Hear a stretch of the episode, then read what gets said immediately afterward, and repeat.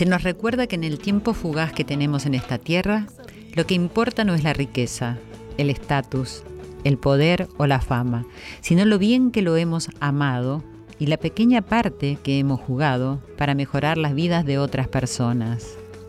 Dice, una voz puede cambiar una habitación, y si puede cambiar una habitación, entonces puede cambiar una ciudad. Y si puede cambiar una ciudad, puede cambiar un estado. Y si puede cambiar un estado, puede cambiar una nación. Y si puede cambiar una nación, puede cambiar el mundo. Tu voz puede cambiar el mundo. Todos y cada uno de los actos de todas y cada una de las personas pueden cambiar el mundo. Todos somos valiosos y podemos ayudar al mundo a mejorar. Barack Obama. Y así les doy la bienvenida a Corazón Valiente, mis queridos amigos, mi familia. Bienvenidos a este recreo que nos encuentra en una cita cálida, amable, relajada, donde escuchamos la música de nuestro querido Joel Ansaldo. Ahí estamos escuchándolo. Escuchamos reflexiones de nuestros invitados y las miradas sobre los temas de actualidad que pueden ser vividos con mayor armonía, comprensión y preguntándonos sobre todo. ¿Vieron cómo hacen los filósofos? Bueno, así. Aprendemos siempre preguntando, indagando. A veces encontramos respuesta, pero ¿cuántas veces no la encontramos, cierto? Pero aún así, no vamos con un concepto equivocado o con el concepto de otro, porque al no saber, seguimos buscando, estamos abiertos, estamos con esa inquietud que también es parte de la vida, esa incertidumbre. Amen mi incertidumbre, decía mi gran maestro. Y es así, como también solo sé que no sé nada del gran Sócrates. ¿Creen ustedes que nuestra razón necesita una dosis diaria de curiosidades para poder saciarlas? Yo por lo menos creo que sí, que eso alimenta muchísimo. Siempre planteamos aquí la autoindagación como una forma de aprendizaje, ya que yo creo que ahí Ahí hay mucho conocimiento. Ahí, cuando digo ahí, es dentro nuestro. Y no digo información, ¿eh? que información tenemos al alcance de nuestras manos en todos lados. Conocimiento, ese que tiene que ver con uno mismo, con saber quiénes somos, cómo somos, cuáles son nuestros deseos, las ganas, qué nos gustaría. Y después ver qué podemos hacer en el mundo este que nos ha tocado transitar. Bueno, parece que hoy estoy un poco filosófica, pero muy contenta porque vamos a compartir esta cita con un querido amigo, con quien vamos a hablar de muchos temas de actualidad que tienen que ver con los seres humanos, con cómo vivimos, cómo nos relacionamos, con las madres solas, ¿no? Este, este concepto que existe hoy con los nuevos modelos de familia, con los miedos, con el compromiso y con todo lo que surja. Valores que hacen a la existencia. ¿Qué pasa cuando no se usan estos valores? ¿Mm? ¿Qué creen ustedes? ¿Creen que complican todas las instancias, todas las circunstancias? Yo me lo pregunto y casi siempre me respondo que sí. ¿Es fácil hoy en día decir lo que se piensa? ¿O tenemos miedo? ¿Hacer lo que tenemos ganas? O hacemos lo que hay que hacer porque tenemos que sustentarnos, alimentarnos, relacionarnos con la familia, con las parejas, con los amigos, verdaderamente, verdaderamente, con tiempo disponible para que se puedan nutrir esas relaciones, para poder valorarlas, atesorarlas. A mí me parece que está todo como, como si fuera algo muy fugaz. Por eso quiero detenerme y hacer estas preguntas. ¿Y cómo es el tema de la libertad? Cómo vivimos el amor, ¿no? Tantos te quiero se dicen en nombre del amor. ¿Nos definen las personas que elegimos? ¿Nos rescatan? ¿Nos condenan? ¿Las compañías con las que estamos? ¿Lo que hacemos? ¿Somos lo que hacemos? ¿Lo que decimos? Es cierto que el mundo tal como está transcurriendo propicia más unirse a lo que nos ofrecen, ¿no? Antes que indagar y crear una propia identidad, una vida propia. Sin embargo, también hay muchos, pero muchos los que día a día trabajan para ello y lo logran. Porque sí, amigos queridos, hay que trabajar para esto. Porque tenemos una invasión de información, de reglas, de códigos. Hay mucho ahí afuera que quiere que nosotros seamos como ellos desean. Y hay muchísimo dentro nuestro para poder ser como queremos. Así que queridos míos, acá estamos como siempre junto a Irene Ross, Ale Segade, Javier Chiabone, a quien les mando un beso. Tres les mandé, ahí está. Estamos aquí para recibirlos ya en nuestra casa, en Radio Nacional, la radio de todos desde cualquier punto de la Argentina que quieran unirse y desde cualquier parte del mundo, desde donde sea, desde los mundos que no conozcamos, con nuestros corazones abiertos y atentos siempre para ser valientes, porque queremos enfrentarnos, queremos enfrentarnos a nosotros y a lo que tenemos ganas de ser con respeto por el prójimo. Así que gracias por venir a esta cita. Sé que están todos llegando, se siente la vibración, se siente que están todos acá en algún lugar, no sé en qué lugar. Lo importante es que se siente su presencia. Mientras les recuerdo las redes sociales, les digo como siempre que se acomoden donde estén y que presten atención a su respiración. Perciban cómo entra el aire por los orificios nasales y empiecen a sentir esa calma que nos da percibir la respiración. Y hasta quizás puedan escuchar el latido del corazón. Pero no se olviden de escribirnos a arroba nacional AM870. Arroba Silvia Pérez OK es mi cuenta de Instagram y de Twitter. Y también saben que me pueden seguir en mi fanpage que es Silvia Pérez Sitio Oficial. Si tenés cablevisión, podés escucharnos en el canal 955 y si tenés DirecTV en el canal 976, también en radionacional.com.ar. ¿Te descargaste la aplicación de podcast? Ah, escucho que sí, que algunos lo hicieron. Bueno, todos descárguensela porque tienen ahí para descargarse todos los programas y en cualquier momento del día pueden escucharlo. Debe ser re lindo poder estar viajando en el subte, en el colectivo, caminando, o no sé, estar tirado ahí en la cama, recostado y en algún momento poder estar escuchándonos, ¿no? Y recordar tantas cosas que necesitamos recordar siempre, ¿no? Para para poder tomar esa conciencia que necesitamos y para quedarnos con nosotros. Así que bueno, como ya está en, el estudio mi querido amigo, eh, quiero que vayamos una pausa y que ya volvamos para, empezar esta charla tan linda. Eh, antes de la pausa, les quiero dejar esto. Las personas fueron creadas para ser amadas y las cosas para ser usadas. La razón por la que el mundo está en caos es porque las cosas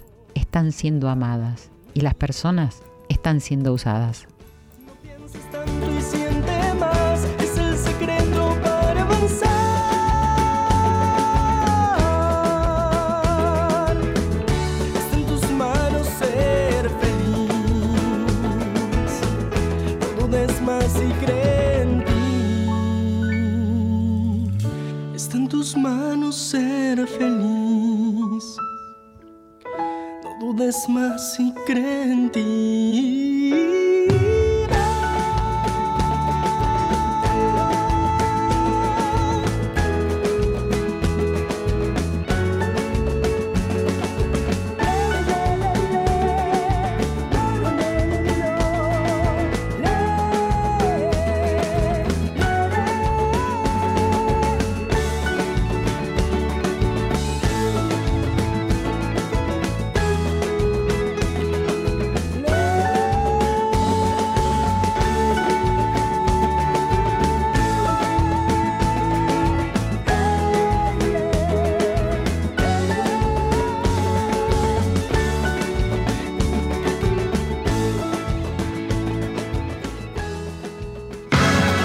Son Valiente, con la conducción de Silvia Pérez. Continuamos en Corazón Valiente.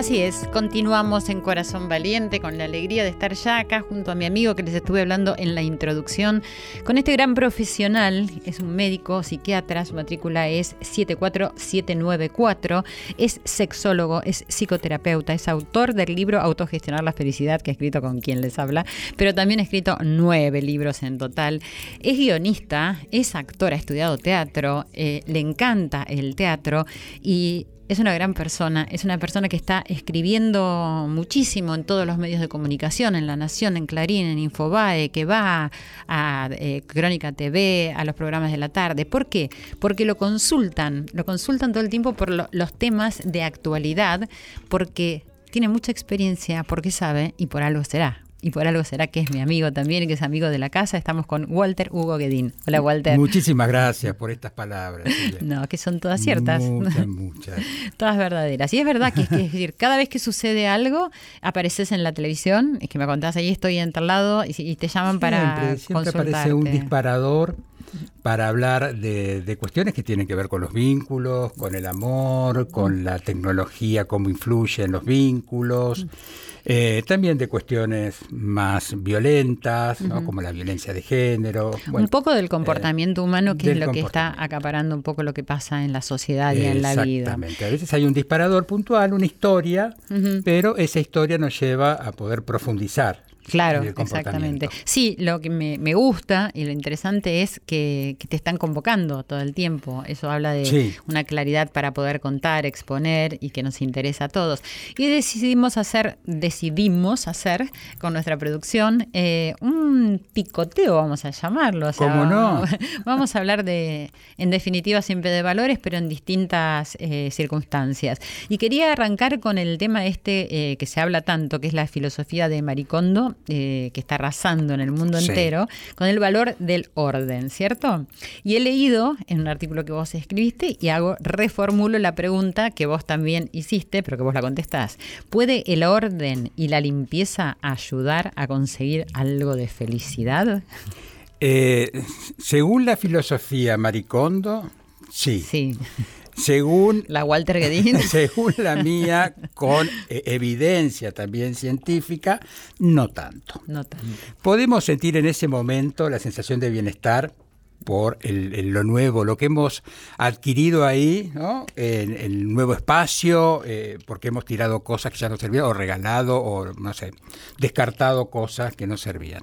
Eh, y el proponernos esa acción y poder concretarla, es eh, una ganancia de bienestar. Claro, te da bienestar. Claro, pero bueno, no siempre ocurre ese bienestar, pero la evidencia justamente no está puesta en, en el orden específicamente y en su resultado, sino en el desorden también. Si el desorden, eh, por ejemplo, nos hace más creativos, y ahí hay evidencia de que las personas creativas por lo general son desordenadas. Ah, mira qué interesante. ¿Y por qué son desordenadas? Porque no ponen el foco o la atención y están pendientes de ese orden que tendrían que realizar en algún momento. Ah, no lo llevan como una asignatura que deben eh, realizar y ejecutar. Ni una prioridad. Ni una prioridad. Existen otras prioridades. Capaz que hasta el desorden le genera cierta creatividad. El desorden, claro, porque además ese desorden es un orden para las personas creativas. Claro. Porque por lo general, como tienen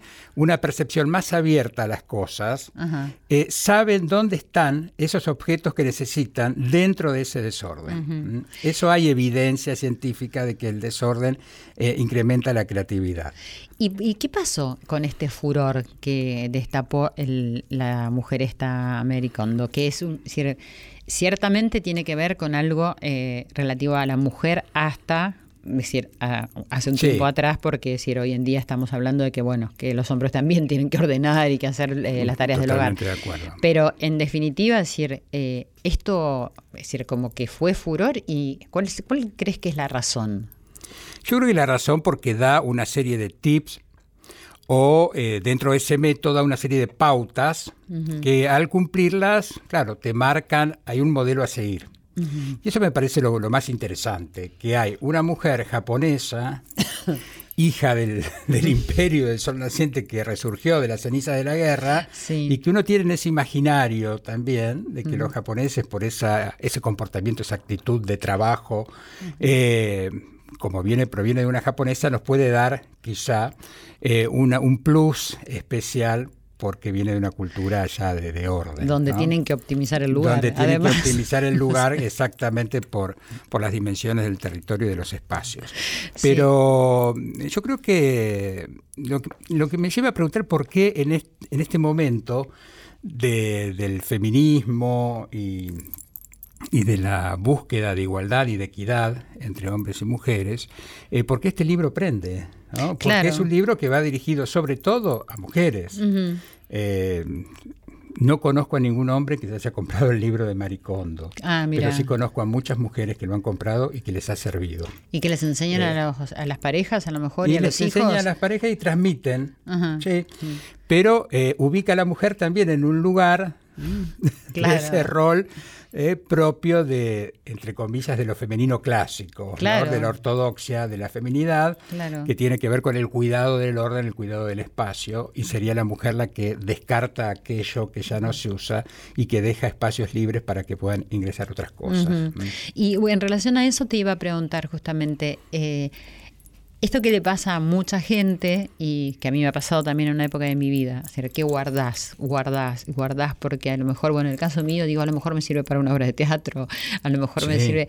eh, y a, a lo largo del tiempo te das cuenta que no lo vas usando, que no lo vas usando hasta que llega un día que empecé yo a entender que no, que lo puedo ir dando y lo puedo ir dando. Pero eso tiene alguna característica con algo es decir, de- del apego, que uno no puede desprenderse de determinadas cosas que tienen una historia Eh, afectiva. en, nuestro, en nuestro medio, en nuestra idiosincrasia, tiene mucho que ver con el apego, porque la mayoría de nosotros somos descendientes de inmigrantes y nos eh, aferramos a los objetos por el hecho de que nuestros padres o abuelos han estado privados de ellos. Claro. Vivimos en una cultura de- del inmigrante y esa cultura del inmigrante estuvo marcado por la privación.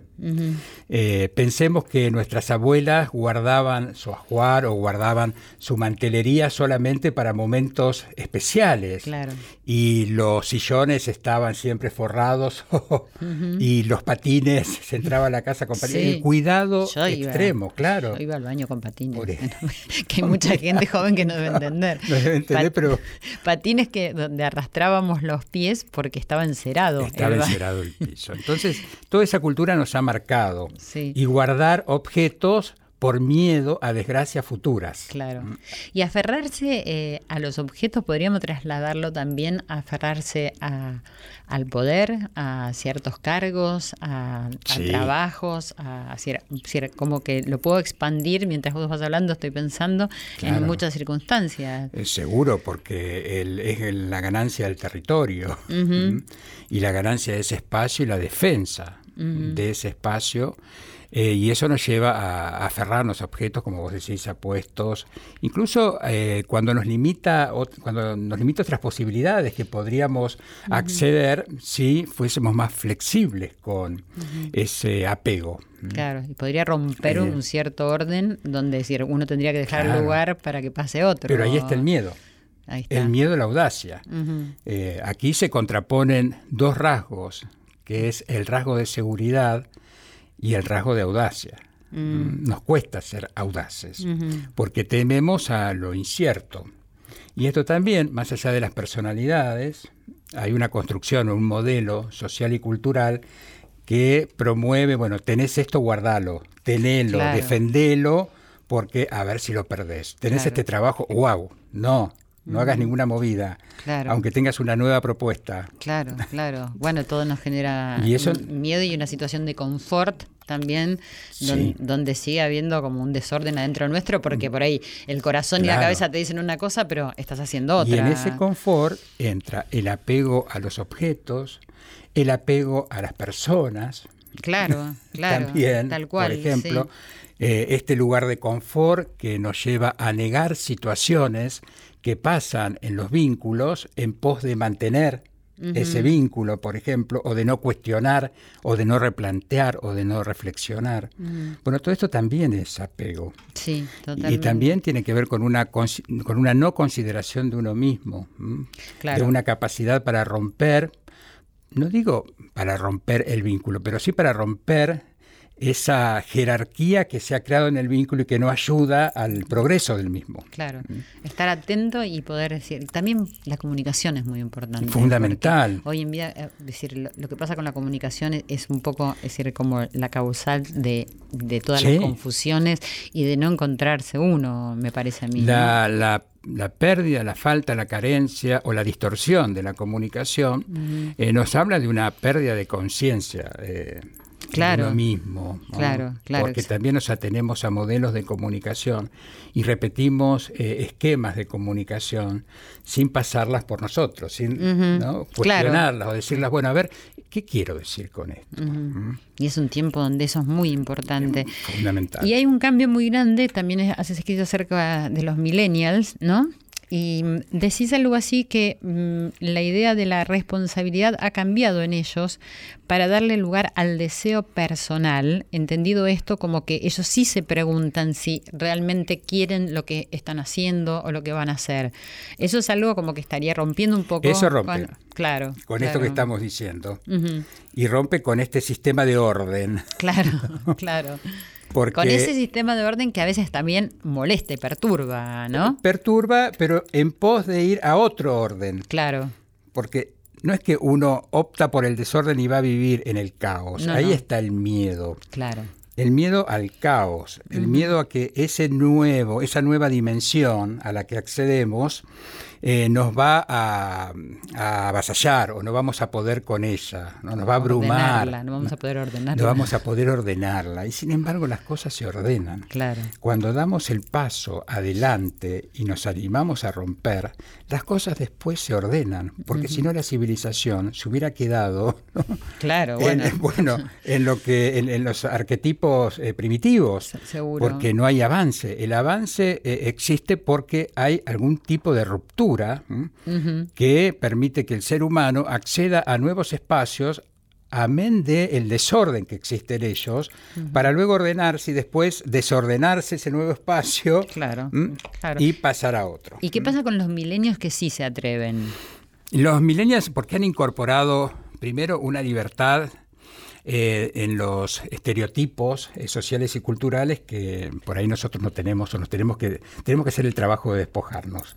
Ellos ya vienen un poco con el trabajo hecho.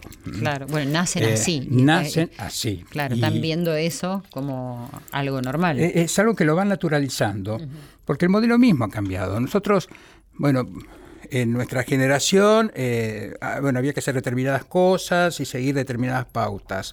Eh, la tecnología no existía, por lo tanto, existían eh, otras responsabilidades, otros valores también. Pero finalmente eh, muchos de estos, eh, de, estos modelos eh, de otras generaciones nos han ceñido y hemos tenido que hacer el trabajo de romper con ellos, psicoterapéutico o no, pero algún trabajo hemos tenido que hacer. Y a veces no lo Y a veces no, no, se puede romper. Pero ya ellos vienen con una libertad y con una ansia de libertad que la pueden sostener más tiempo porque también seguramente nosotros la tuvimos. Seguramente. Pero enseguida uno entraba en el, en el esquema clásico. Bueno, hay que estudiar, trabajar, tener familia, hijos, el techo. Sí, las cosas básicas. Las cosas básicas, porque eso, en, en ese modelo eran las pautas eh, y los lineamientos que nos daban la certeza, el confort, la seguridad. Hoy no, hoy un millennial te dice, tengo este, este, trabajo, por ejemplo, un muy buen trabajo en una compañía, en, en una multinacional, yo sé que el sueldo es bueno, que acá puedo desarrollarme, pero junto para las vacaciones y en las vacaciones renuncio, me voy. Eso lo mm. escuchamos, lo vemos. Muchísimo. Y los padres y madres se agarran a Justamente te iba a preguntar eso. ¿Y qué, pasa con los padres? ¿Qué hacen? ¿Están desesperados? Claro, porque esos padres han sido criados con ese modelo anterior. Tenés este trabajo, defendelo. Mm, defendelo porque ahí vas a crecer. Y el millennial dice, no, mi crecimiento viene por otro lado. No por ese. Ahora, no todos los millennials persisten, aunque nazcan con esa libertad. Claro, bueno. Quizá la pueden sostener más tiempo, porque también el periodo de adolescencia se ha prolongado. Claro, sí, sí, muchísimo. Entonces, hoy un adolescente casi llega, te diría, una conducta adolescente casi a los 30. Ujú. Bueno, y eso también tiene razón de ser en los padres. ¿No? También Es decir, en una cosa que antes no sucedía, es decir, que estábamos como consintiendo, estábamos, mira cómo me incluí sin darme cuenta. sí, sí, sí. ¿no? Que cons- consintiendo, además los, eh, los chicos siguen viviendo en la casa de los padres, o sea, hay un montón de cosas que también los padres han modificado, ¿entendés? Por algo que les han pasado con sus padres y que Claro. hace que, que los chicos tengan estas posibilidades. Eh, exacto, también los padres permiten, porque ellos se dan cuenta que de esta forma más permisiva, ellos mismos, los como padres, eh, adquieren la, si querés, la, el refuerzo positivo de sentirse modificados Claro. con esa acción, Claro, exactamente. de sentirse ayornados. Sí, y también hablabas de, mm, en cuanto a la sexualidad, ¿no? Que es- están eh, menos atados a, a los modelos que... que Al modelo binario, por ejemplo. Claro, porque esto que pasa hoy para ellos es también algo más natural. Totalmente natural. Los millennials, los centennials, las generaciones nuevas eh, viven la sexualidad como algo mucho más abierto y sin estar eh, sometidos a, a lo, para- lo binario o los parámetros clásicos binarios de género. Hoy la diversidad de géneros para ellos es algo naturalizado, incluso militan o luchan por por sostener estos cambios y que se amplíe. Y ya no hay tanto estereotipo eh, su- respecto a sus roles sexuales tampoco. Y también en su naturaleza en- surge esta libertad de, de ver de realmente qué deseo tienen, si no tienen deseo. Eh, Eso es muy importante, eh, Silvia. Yo considero que ahí hay un gran cambio. Que no existe la presión de que el adolescente o la adolescente, por ser, por serlo, eh, tiene que tener un deseo sexual alto. ¿Por qué? Claro. Porque sus hormonas están altas. Por, bueno, y volvemos siempre a la biología, como si el orden Claro. básico fuera la biología. Eh, y no es así. Hay adolescentes que tienen un deseo sexual variable y otros que directamente no sienten atracción sexual en las relaciones.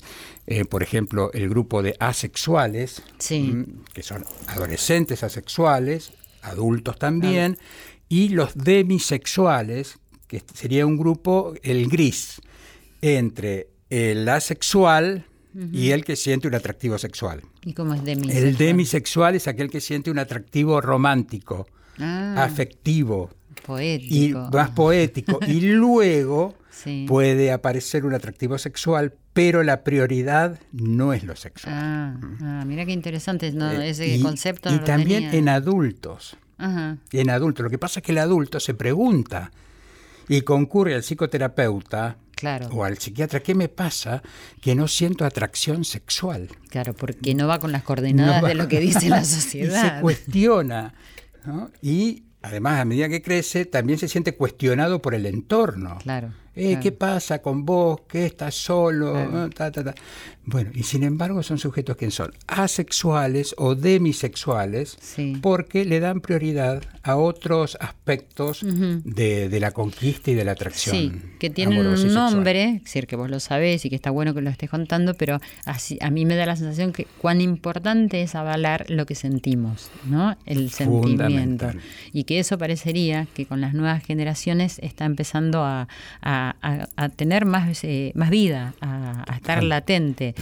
Además a cuestionar el poder, por ejemplo, médico, porque eh, llega una persona asexual y aquel colega que no tiene el conocimiento, bueno, va a decir es un deseo sexual hipoactivo, trastorno por deseo sexual hipoactivo, la persona que no tiene deseo sexual, Ah, ya le pone un que tiene está categorizado como un diagnóstico. Ah, claro. Y no es una patología, simplemente es su forma de desear. Claro, claro. Sí, sí, sí. Mm. Entonces también cuestiona al, al poder médico y el poder Exacto. diagnóstico de Y bueno, a ver, todos los cambios y todo lo que está sucediendo en la sociedad, es decir, está haciendo que todos tengamos que modificar nuestros pensamientos, nuestra manera de aprender, nuestra manera de incorporar eh, nuevos conceptos, porque porque existen y porque están. Es decir, más allá de lo que opinemos acerca de eso, que es lo que digo siempre, existen y están sucediendo.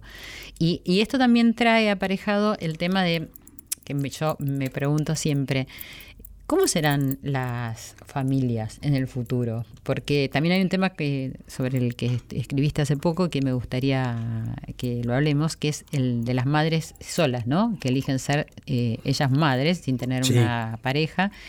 Y eso va a modificar un poco la, sociedad, así como decir, los dos papás que eligieron tener un hijo, las dos mamás y bueno, la mamá y el papá que tienen sus hijos. Sí, sí, sí, distintos tipos. Eso va a haber como, ¿eso crees que va a determinar en algún momento, más allá de la aceptación que va a ser necesaria e imperante, claro. Mm, eh, va a determinar más eh, igualdad y por ahí más contacto entre las personas verdadero y de corazón? Porque en definitiva están dándole.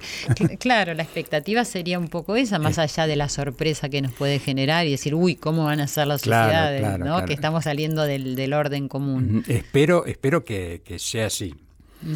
Todo lleva a que esta apertura eh, luego se convierta en algo beneficioso y, realmente sea incorporado como, como un movimiento eh, necesario para romper con esas estructuras con las que hemos vivido tanto tiempo, de considerar que la familia solamente es una unidad entre un padre, una madre, un hijo o varios hijos, y ese modelo de familia está siendo cuestionado y modificado.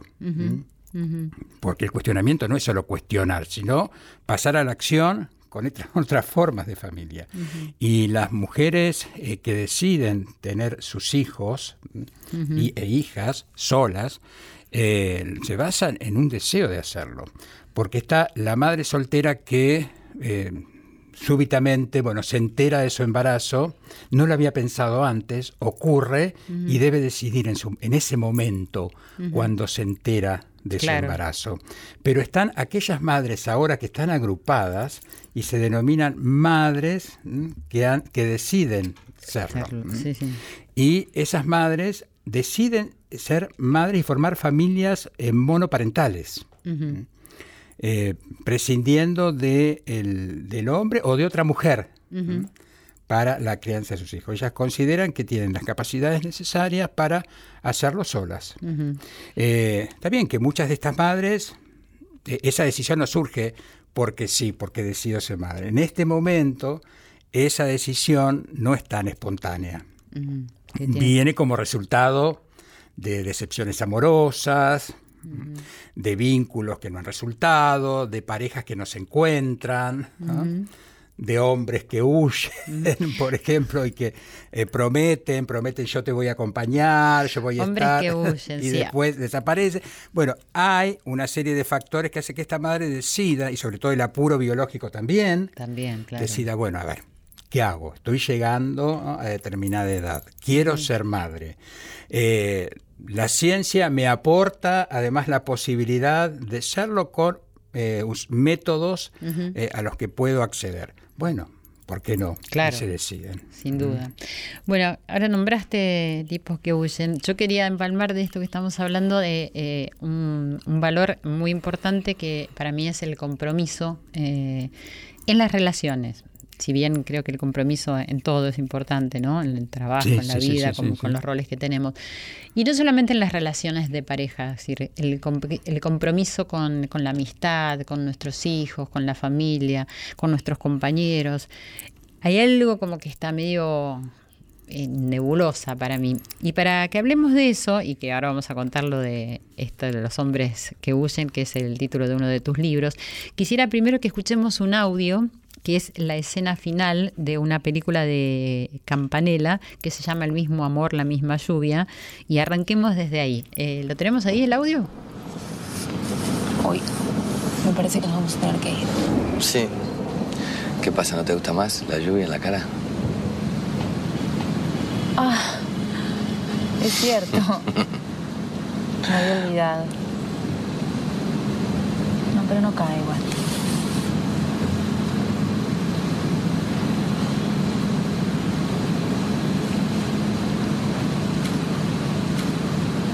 ¿Tienes miedo? No. Ya estoy grande. Yo también, por eso.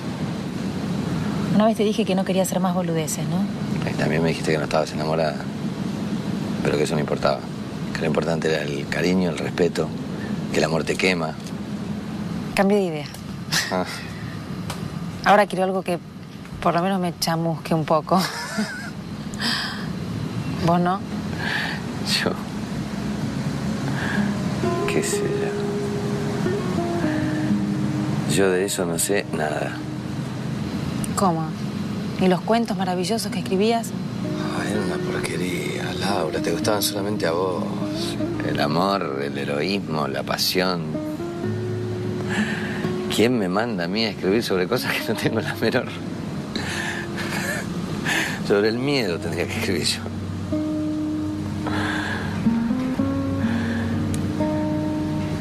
El miedo.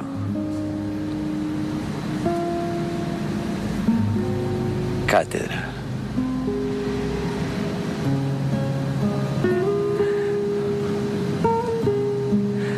Por miedo te perdí.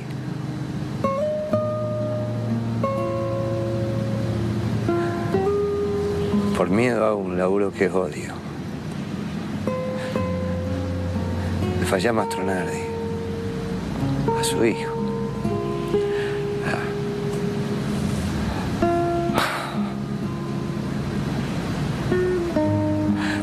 Un poquito. No quería.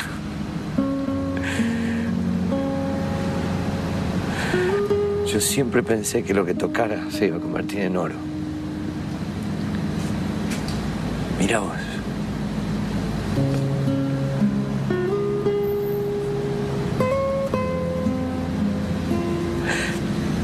Todo lo que toco se convierte en mierda.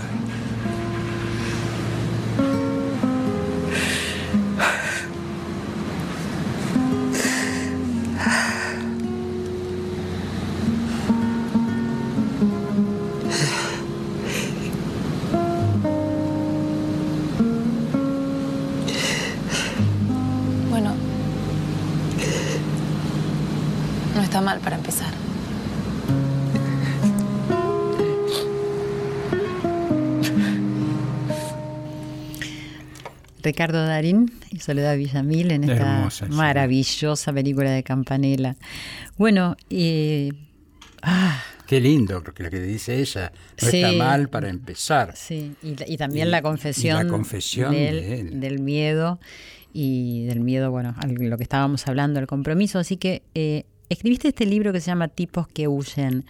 ¿Tiene que ver con esto? Es Tiene decir, que ver con ¿De esto. qué se trata? Tiene que ver con esto. Tiene que ver.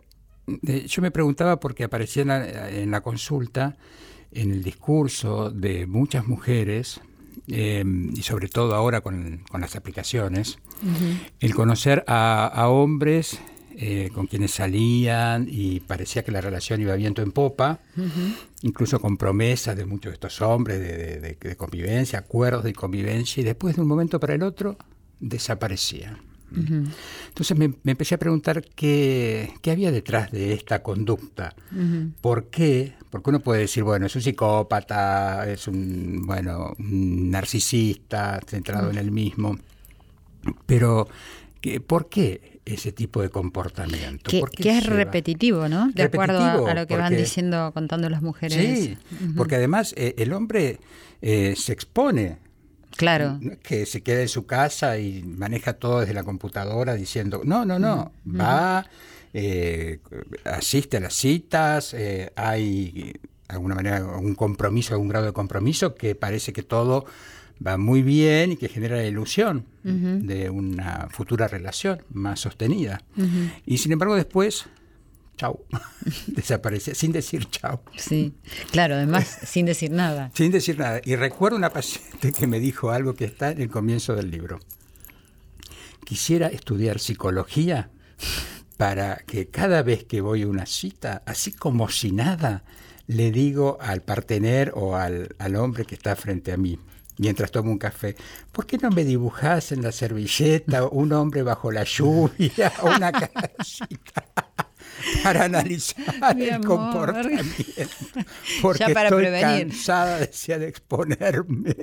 ¿Y cuál sería el motivo? ¿El miedo? Eh, yo creo que el miedo, el miedo a, ¿A qué? a que se provoque a, a romper algo de la virilidad, a, a, eh, volver más vulnerable esa virilidad, como si la, la virilidad se pusiera en peligro. Porque recordemos que la virilidad no es solo un atributo de la masculinidad. La virilidad es esa seguridad, la potencia, la posibilidad de dominación, ¿no? Claro. la jerarquía, la jactancia también entre pares. Eh, mirá lo que hice, mirá lo que conquisté. Entonces, el sostener esa virilidad, que realmente sea un refuerzo positivo constante para el hombre, es el motivo esencial que lleva a este tipo de conductas. Sería como, bueno, eh, soldado que sirve, ¿no? que huye sirve para otra guerra. Claro. Conquisto, eh, desarrollo mis habilidades de conquista, Sé que las tengo. confirmo Claro. que las tengo y una vez que las confirme, me retiro seguro Ah, y a una nueva prueba, porque constantemente se pone en prueba. Y además de esto que decís de la virilidad, eh, ¿el miedo tiene algún lugar también? Como El miedo tiene un a lugar. perder esa virilidad? El o- miedo, la inseguridad. Ajá. El miedo está de- detrás de todo esto. Ujú. Porque la virilidad es un patrón de género, un patrón de género eh, que dentro de la construcción clásica del género tiene que ver con el patriarcado, con la dominación, Claro. con el hombre proveedor, con el hombre que tiene que tener un trabajo porque si no lo tiene se deprime. Eh, la virilidad organiza el eje eh, de, la, de la subjetividad, digamos, masculina. ¿Y esto sucede mayormente en los hombres? O sea, ¿no es una- un comportamiento de las mujeres en general? Pero en las mujeres es un comportamiento deseable, porque en realidad lo que la mujer ¿no? tiene que sostener es la feminidad. Ajá. Y es lo que se está ahora eh, ejerciendo una presión y para romper con esos parámetros de la feminidad clásica, la maternidad. Ah. el cuidado de la prole, la asistencia al hogar, la organización, como decíamos Claro. antes. Pero no el huir. Pero no el huir, Ajá. porque la mujer no tiene que luchar Claro. por sostener la feminidad, tiene que luchar porque se reconozca Claro. su feminidad. Claro. ¿Mm? O sea, en cambio, el hombre o sea, tiene que luchar por sostenerla. Claro, inseguridad estamos la hablando. inseguridad.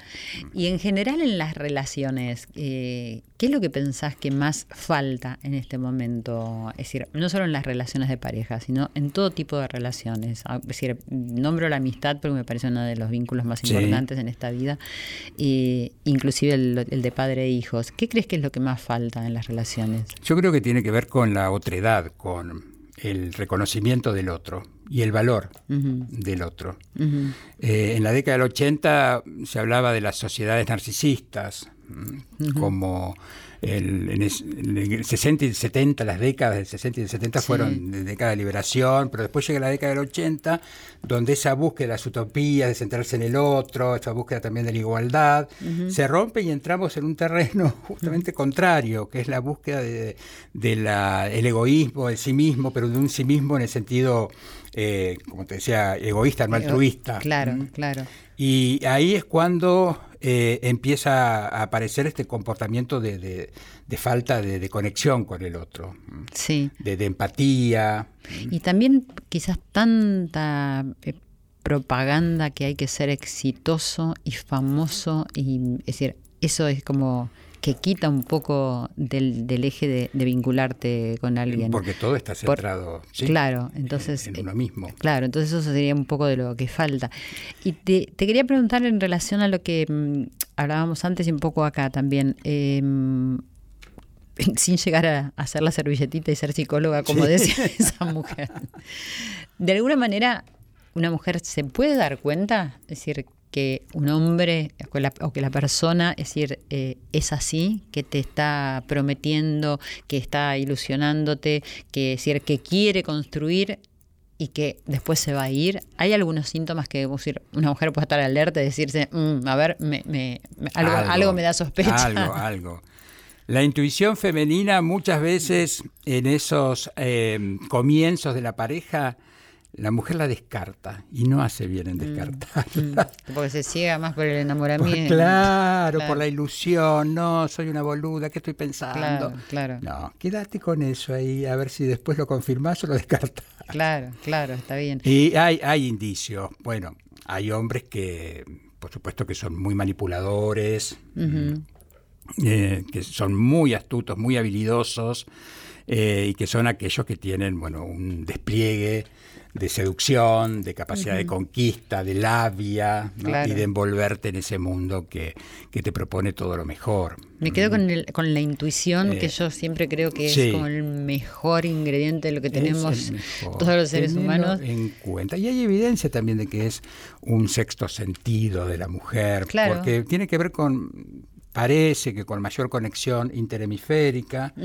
y que esto antropológicamente eh, se basa en que la mujer eh, cuando dejaron ¿no? de ser nómades eh, los grupos y se asentaron, esa, esa, era la mujer, un rol de la mujer, el hombre salía a cazar, visión más em, focalizada, en cambio la mujer tenía que tener una visión más en red, más radiada, teniendo en cuenta todo lo que pasaba alrededor. Bueno, mujeres, estemos atentas a la intuición. La intuición. Y después hay hombres temerosos, como el caso de Darín. Claro. sí, bueno, del personaje de Darín. no, no, de, no, de, no, porque viste que te extraen siempre una frasecita de cualquier entrevista, entonces dice, uy, ahí se armó la polémica. Está, bueno, pero también. bueno, pero los actores y las actrices necesitan también ese miedo. Bueno, lo tenemos. claro, porque ese es el miedo que te genera ¿no? inquietud, eh, la, incertidumbre, la incertidumbre, que después te subís al escenario y decís, wow, acá me siento fantástico, pero bajás y volvés con tus inseguridades. Sí, sobre todo porque pasás a, utilizar algún elemento que a lo mejor no conoces tanto en tu vida cotidiana, ¿no? Claro. No, digo el miedo, que quizás es algo frecuente, pero algo de eso hay. Y aquel que no puede hacer uso de un personaje Hará una construcción también que le va a dar seguridad. Actuando en la vida. Actuando. Exacto. Quería preguntarte cómo deriva todo este cambio, toda esta diversidad en la educación. En la educación, en las escuelas, una vez lo hablamos, pero también eh, en las casas, ¿no? que siempre son como las primeras escuelas y con, los padres. Y sobre todo en la gente de un nivel social bajo, donde quizás es como más difícil porque decir, mm, no tienen tantas posibilidades de acceder a, explicaciones, a, las escuelas directamente. Entonces, ¿Cómo derivaría esto? ¿Cómo se lo podría decir, tratar para que sea más amable y más fácil para todos? Eh, la educación juega un papel eh, fundamental en todos los ámbitos, en todas las clases sociales, pero bueno, quizás las que eh, tienen más dificultades para acceder a la, educación, como vos bien lo decías, son las clases más populares porque eh, tienen que trabajar desde, desde niños o porque no tienen un acceso a la educación y, el, y ahí eh, los valores mm, y hasta la información tiene que ser transmitida por los padres. Pero fundamentalmente los valores, porque quizá la información la pueden adquirir Claro. de información académica, información, ¿no? que, hoy con las redes... eso está al alcance de eso todos, está al alcance. aún de la gente Pero los valores, eso lo tiene que transmitir y, y, ahí la clase social no importa, porque mm, de todas tienen que eh, realmente eh, asumir que esto es una responsabilidad, pero fundamentalmente cuestionarse cada uno de ellos qué es lo que transmite y cómo lo transmite. Y tratar de pensar que ese mundo en el que viven es un mundo que está dentro de un mundo mayor. Y que el hecho por ahí de decir, bueno, así como existe esta música que yo es la que escucho todos los días, yo sé que existe otra música. Claro. ¿Y por qué no, no me doy la oportunidad de escucharla y también de transmitirla? Por ejemplo. Y sí, y que me guste o que no me guste, pero saber que está. Saber que está. que existe. Que el mundo tiene una diversidad amplísima y que en la medida que yo pueda transmitir que el mundo tiene toda esa amplitud, seguramente en la niña, en el niño, va a existir esa curiosidad por saber. Claro, claro. Por eso siempre está el tema de, mirarse, ¿no? Y de preguntar, y de no decir, contestar o reaccionar y pasar de largo. Tenemos que terminar, este, pero quiero hacerte una última pregunta que, que tiene que ver con nuestro libro. si crees que las personas eh, con las que nos relacionamos nos definen, nos rescatan o nos condenan, o si pasan todas esas cosas. Algo pasan todas esas cosas. Pasan todas. Eh, yo creo que uno no tiene que poner tantas expectativas en el otro. Ah, claro. Porque si no, uno se frustra rápidamente porque espera del otro cosa que por ahí el otro no te va a ofrecer. Entonces, bueno, rescata algo que seguramente te va a servir del otro. No esperes ni el 50 ni el 100, espera por ahí un 20 y si está ese 20, fantástico. Pero eh, recupera eso, ¿no? rescata eh, eso que el otro te puede brindar, porque también hay mucha necesidad de que el otro me brinde la contención, me responda, que esté presente, y quizá el otro no puede estar como yo lo deseo. Pero cuando decimos eh, que las personas pueden, con las que estamos o que las que elegimos nos definen, ¿tiene que ver con que decir, la persona que está al lado de uno cuenta algo de nosotros? Cuenta cuenta algo. O sea, dime con quién andas y te diré quién eres. Cuenta algo de nuestro deseo. Ajá. Claro. Cuenta algo de nuestro deseo. Aun cuando a veces eh, uno dice, eh, la gente, si mire, dice, ah, no entiendo por qué alguien está con alguien o que alguien puede ser amigo de esta, persona. Hay algo que sí, es decir, sucede ahí que nosotros desconocemos porque nos gusta tanto opinar de todo.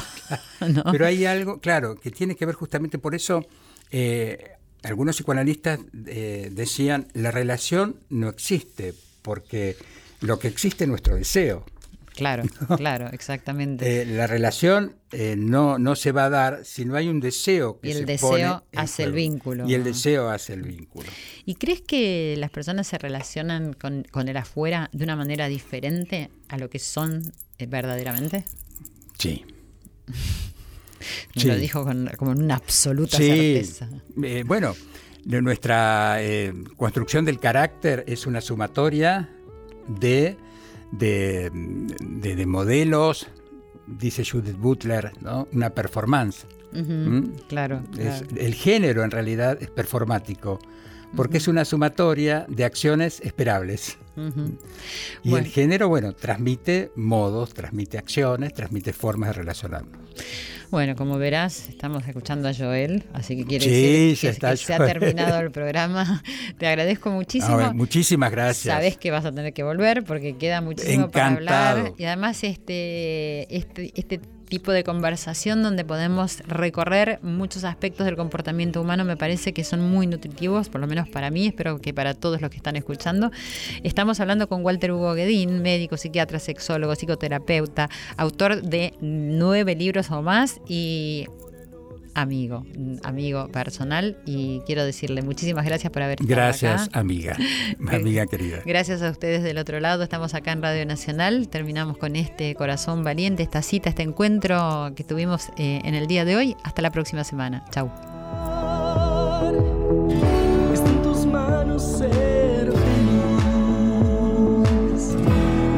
más y